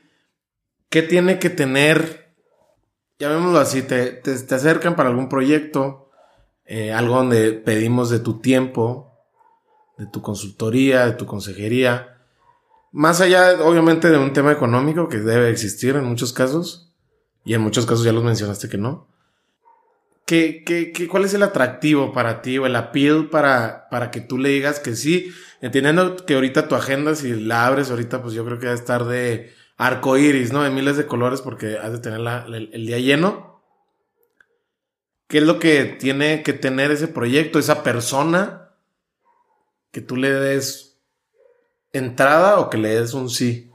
Tiendo a ser muy intuitiva. O sea, sí creo en esa parte de. Creo que tengo esa habilidad de identificar ciertas situaciones que sabes que por ahí no es, o sea, de, la intención con la que vienen las personas eh, también entiendo que, que pues al momento en que es un interés es porque de alguna manera hay dos, o lo tomo como una oportunidad para poder yo hablar y dar a conocer lo que se está haciendo dentro del consejo o, la cachucha que traiga en ese momento y lo debo tomar de esa manera positiva. De hecho, ahorita vengo a una reunión y les decía yo, pues es que está el mazo medio lleno, medio vacío y para mí siempre va a estar medio lleno.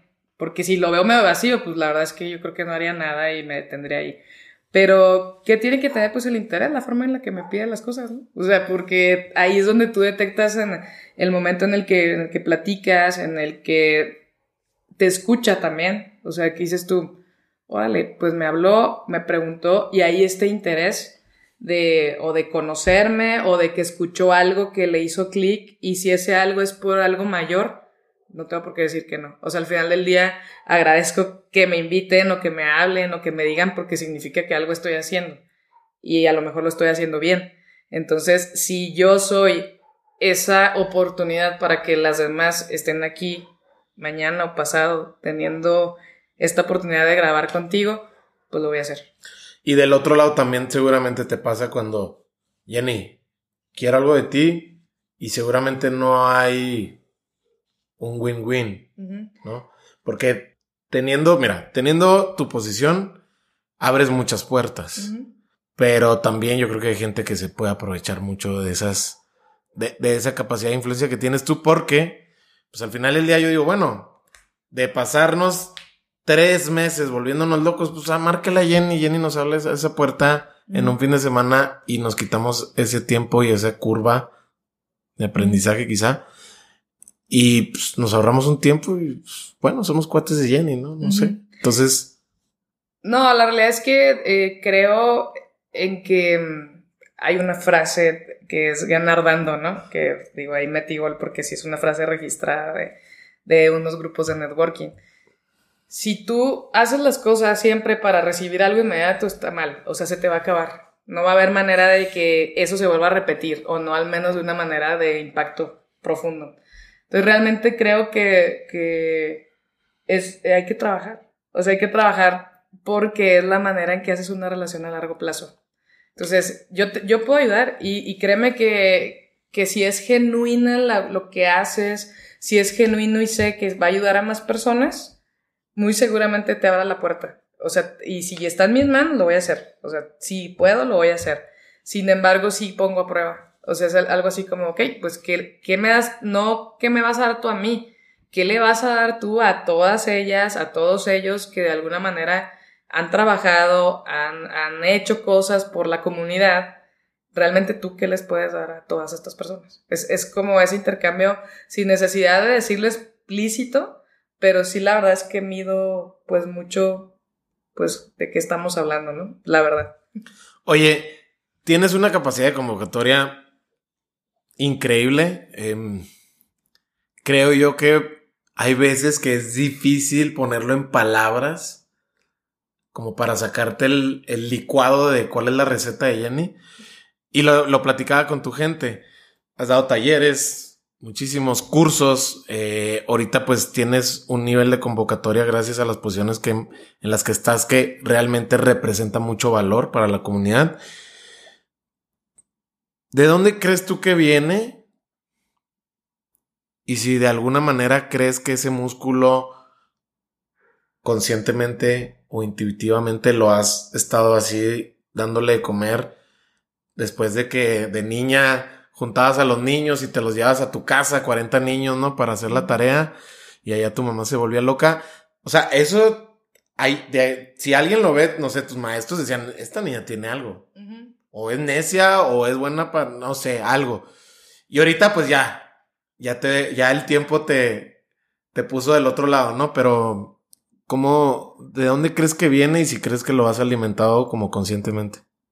Yo creo que sí nací, con es, es un don definitivamente es algo, eh, yo he pensado que, digo, Diosito, por favor, o sea, en buena onda, dime si estoy aquí para ayudar en algo que sea para, para bien, pues ahora sí que muéstrame el camino y sé que, sé que tengo ese don, o sea, sé que puedo hacerlo, pero no me gusta tampoco avisar, abusar de, de, de eso porque no es algo, no es de que, ah, amanecí, no, o sea, obviamente pues sí, he, alimentado el músculo definitivamente. Me encanta involucrarme en muchísimas cosas. O sea, no hay cosa que si quiero, si tengo tiempo y tú me dices, ah, vamos a, no sé, a la Expogan ahorita. Digo, no tengo botas y, pero, ah, sí, déjame, me voy a comprar unas botas. O sea, me gusta aprender, me gusta conocer, me gusta, siempre aprendo, siempre aprendo de todas las diferentes, este, actividades, me gusta involucrarme.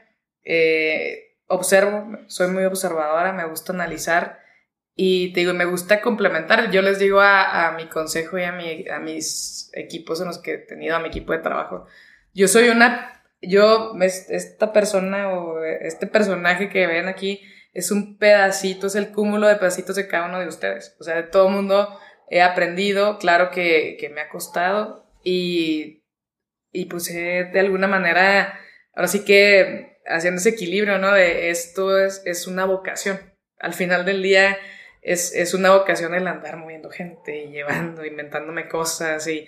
Pero sé que impactan, o sea, es, es esa parte en la que digo yo, pues es que o estoy loca o si hay algo mayor que mueve y aparte que cuando ves casos de éxito, que dices tú, híjole, qué freón, o sea, ahí estuve, ya lo vi, o vi el crecimiento de esa persona, eso es mi mayor como mi mayor premio. O sea, por ejemplo, las carreras pedestres, pues es una, perdón, pero sí es un tema, o sea, el arco, la mañana y los yo, todo, todo es un tema, o sea, llegar a un evento deportivo de, de ese calibre, pero el ver cruzar la meta a los papás con los niños en la carriola, echando el bofe y cargando la maleta, el perro, los niños, la señora en el andador, eso para mí es, es suficiente. Entonces, sí he, sí he fortalecido el músculo, sí, eso se practica, pero te tiene que gustar. Y sí creo que, que nací con, con algo, algo que lo he hecho consciente.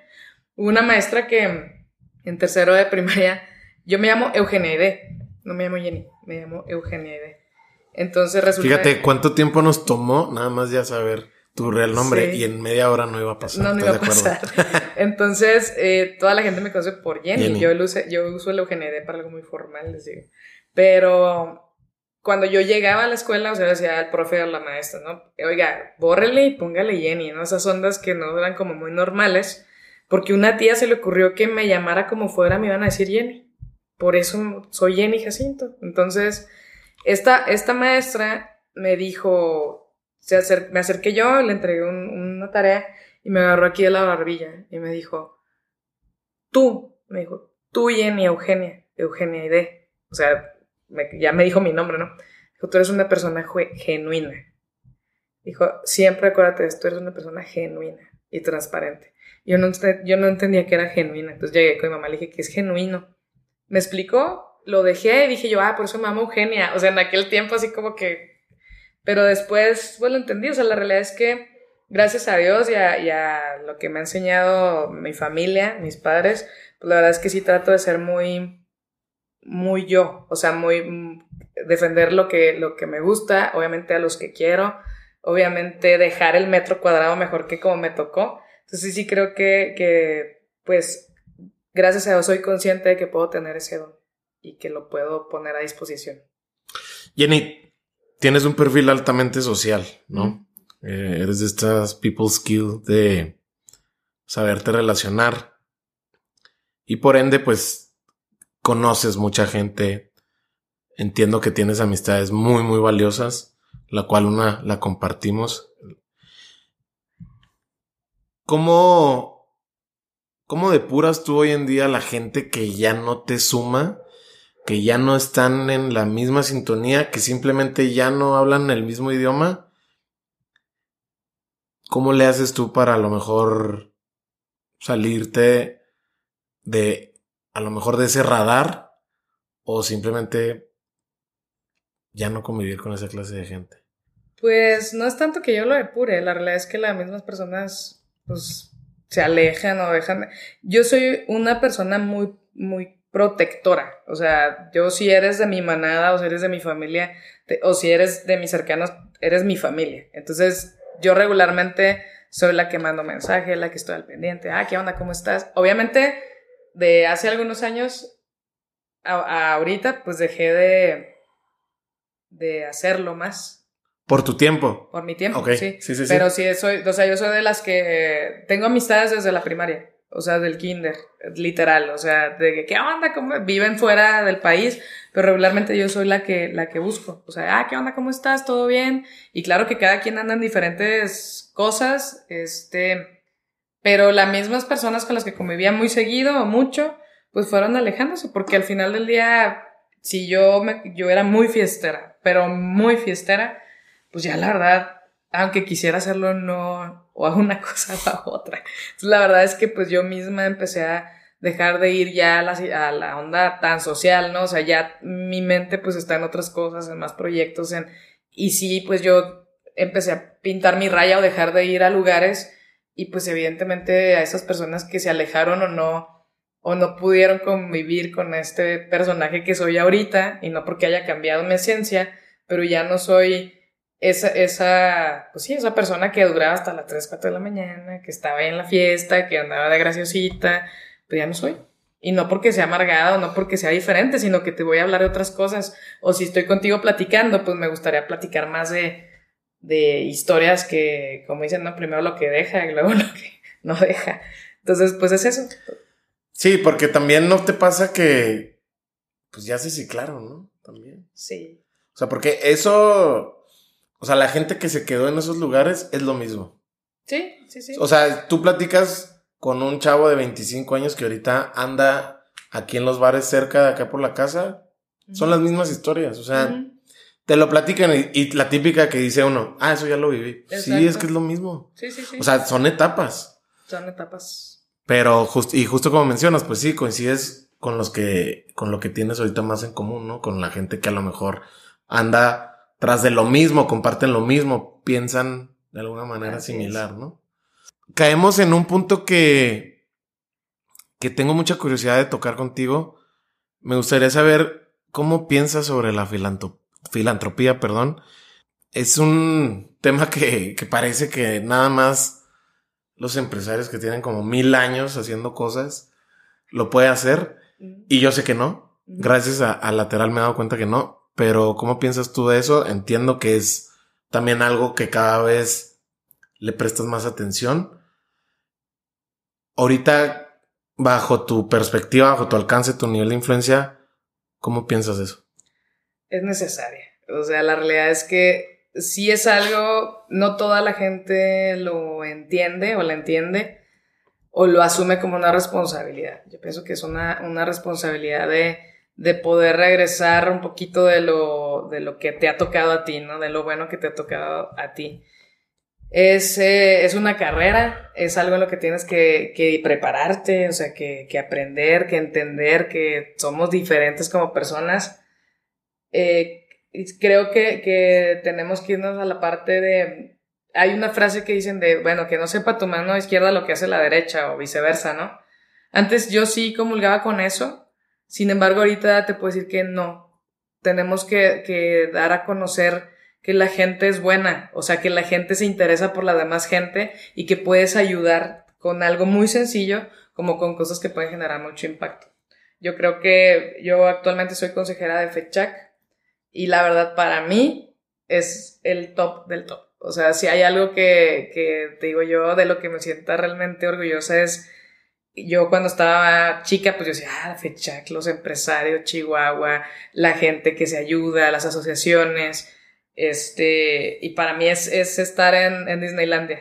¿Por qué? Porque conoces tantas cosas, tantas causas, tantas razones de que existan la sociedad civil organizada y las asociaciones, como alguien me dijo un día, un compadre mío que no vive aquí en, Chihuahua, me dijo, a ver, comadre, ¿usted qué piensa? Me dijo, eso de la onda del redondeo.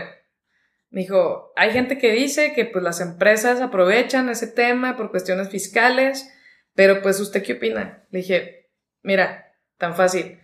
Tú vas a guardar los 5 centavos, los 50 centavos, los 10 centavos que te deberían de dar de cambio y los vas a echar a una alcancía y ahí los vas a guardar y al final del año vas a contarlos y vas a ir a repartirlos o, a hacer algo que tenga que ver con ese tema. Me dijo, no, no, ni tú, ni yo, ni todos los demás. Entonces, ¿será así una estrategia fiscal? Pues sí, o sea, al final del día estamos en un, en un círculo de, en el que hay que generar, ¿no? Y que esa generación de riqueza también hay que, se tiene que ser repartida. Pero si no lo hace así una empresa, ¿quién lo va a hacer?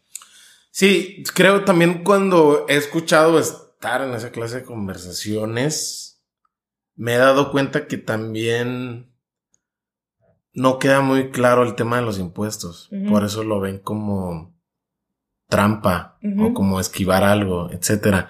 Entonces, justo como mencionas tú, o sea, entender que al final del día alguien está haciendo lo que tú hoy no lo vas a hacer por tiempo o por voluntad o por capacidad. ¿Y por qué no en vez de criticarlo? Porque no, a lo mejor como, como preguntaba esa persona y después de esa pregunta pues obtiene la información y empieza a entender de qué se trata y ya caes en la cuenta de decir, bueno, es que estos cuates de fecha realmente tienen un propósito más grande, ¿no? Hay, más allá de, de, de estrategias de impuestos, pues caen en, en sí aportar algo en la sociedad. Y en el, caso de, esta organización tan referente a nivel nacional, digo, gracias a un Miguel Guerrero, un Javier Mesta, me he dado cuenta yo, ¿no? De el nivel de alcance que tiene, que es, o sea, es un caso de éxito para Harvard, así nada más, ¿no? Definitivo. Eh, ha salido en, en revistas, etcétera. Entonces, sí, justo como dices, o sea, la filantropía es una filantropía, es una carrera, ¿no? O sea, es, es como algo a lo que sí te tienes que dedicar con mucho, mucho, mucho tiempo, ¿no? Así es. Tienes que profesionalizarte, tienes que involucrar. Es involucrarte y es tiempo. Y digo, nos pasó a, a, a Vane y a mí. Teníamos, eh, Vane tenía un proyecto que se llama Volar, una, una asociación civil, que se trataba de donar tiempo. Y pues tú dices, ay, pues está bien fácil, o sea, ven, no tienes dinero, pues dona tiempo y enséñales a los niños de un comedor comunitario cómo hacer un pastel. Y yo me encargo de la harina y me encargo de todos los ingredientes para que tú, tú Mario, vayas y les enseñes. Pues lo más complicado es que la gente se involucre y de tiempo. Entonces, sí podemos conseguir la harina y todo lo que se te ocurra que, que pudiéramos dar a enseñarles a esos niños, pero no consigamos personas que realmente fueran y donaran su tiempo para que aprendieran otras cosas o que las personas o que se generara una realidad, una real movilidad social. O sea, porque al momento en el que tú vas a esos lugares y ellos te ven y dicen, oye, yo le puedo aprender y eh, muy seguramente y espero que hayas inspirado a alguien de tal forma que si ese niño se iba a quedar en la primaria, a lo mejor pasó a prepa y ya movió su mundo y ya aprendió y hizo otra cosa. Pero el tema del tiempo, la gente no, no se involucra es muy complicado hacer que la gente entienda esa parte. Sí, es muy complicado, digo.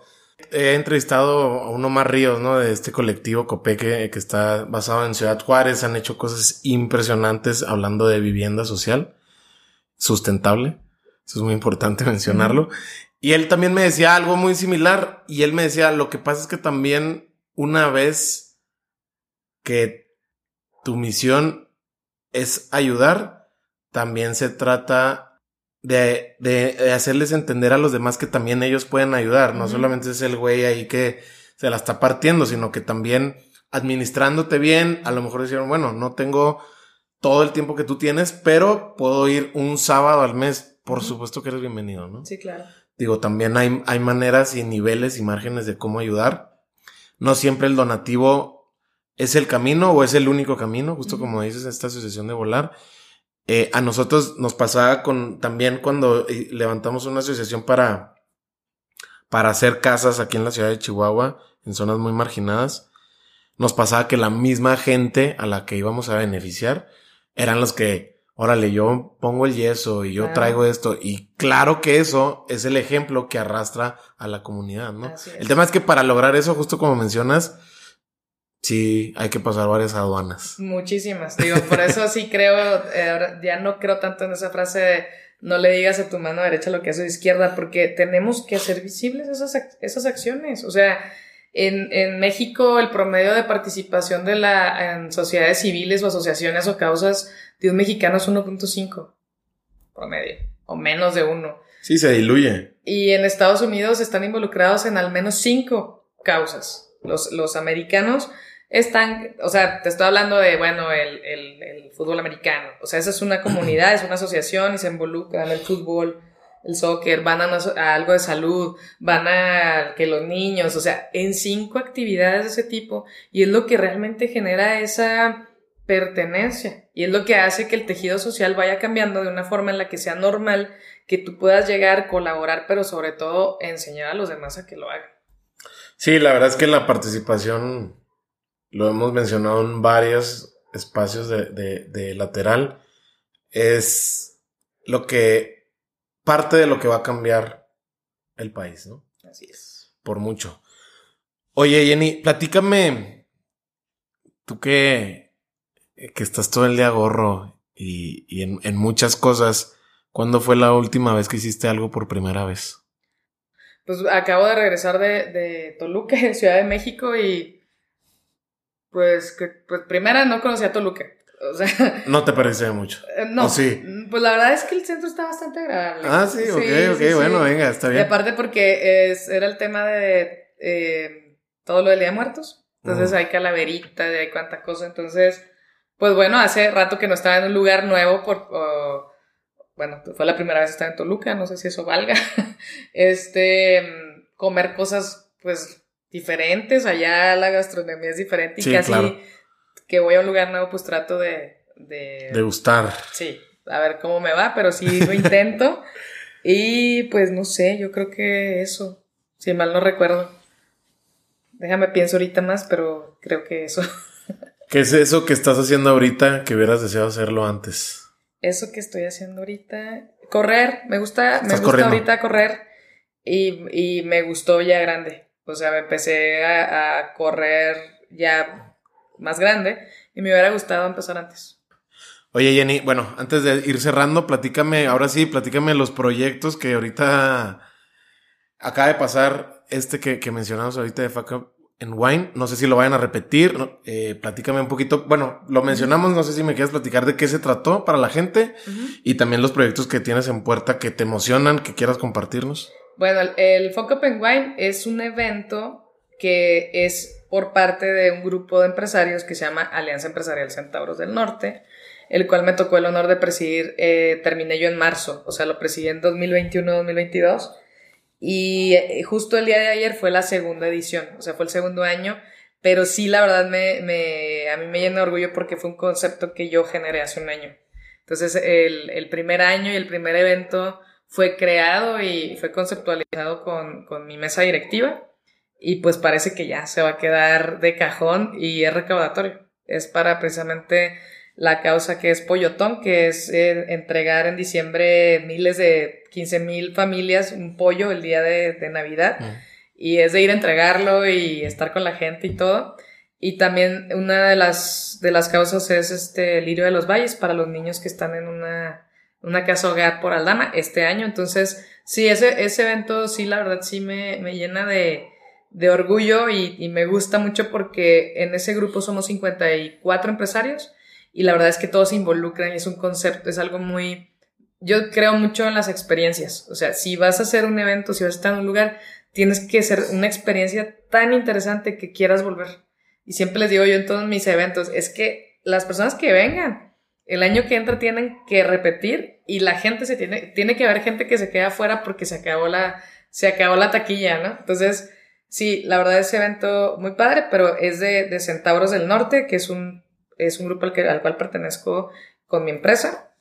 Pero ahorita, pues presido el Consejo Coordinador de Mujeres Empresarias a nivel estatal. La verdad es que ha sido todo un reto. Eh, tomamos protesta en abril y un reto de, de, de, blancos y negros y de grises, de todo, pero muy, muy orgullosa de poder representar el, eh, ahora sí que este consejo a nivel estatal de poder compartir con, con mujeres que han sido mis mentoras, con mujeres que han sido mis maestras y que han sido mis amigas y de poder seguir abriendo ese camino para muchas mujeres en todos los sentidos, desde incidir en política económica con perspectiva de género, de generar estadística real de por qué las mujeres eh, no tienen un ingreso, por qué dejan de trabajar, o sea, cuáles son las causas y ver de qué manera podemos utilizar esa información para generar esta política o poder generar estos préstamos sin estas eh, situaciones o garantías imposibles.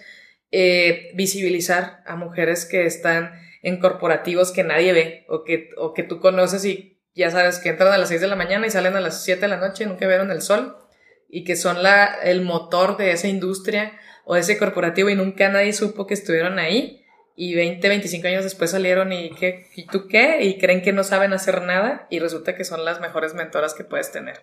Entonces, eh, ahorita hay varios, hay varios proyectos con el consejo, eh, cuestiones de turismo, eventos en salud, vamos este, a hacer el tema de altas ejecutivas, traemos eh, un tema que se llama Gigantes de Barrio, que es para capacitar a tenderos, tenderas y todo lo que tiene que ver con comida, ferreterías, carnicerías, o sea, incluyo las ferreterías o papelerías porque son empresas que tienen a la venta productos de, consumo, de, principal consumo, y que con este, este capacitación tú puedes enseñarles acerca del WhatsApp Business, de mayores ventas, de cómo llevar tus costos, y eso hace mucho acercamiento a la gente y traemos un proyecto de que me, que me, gusta mucho, que es un chavo que tiene 16 años, él se llama Javier.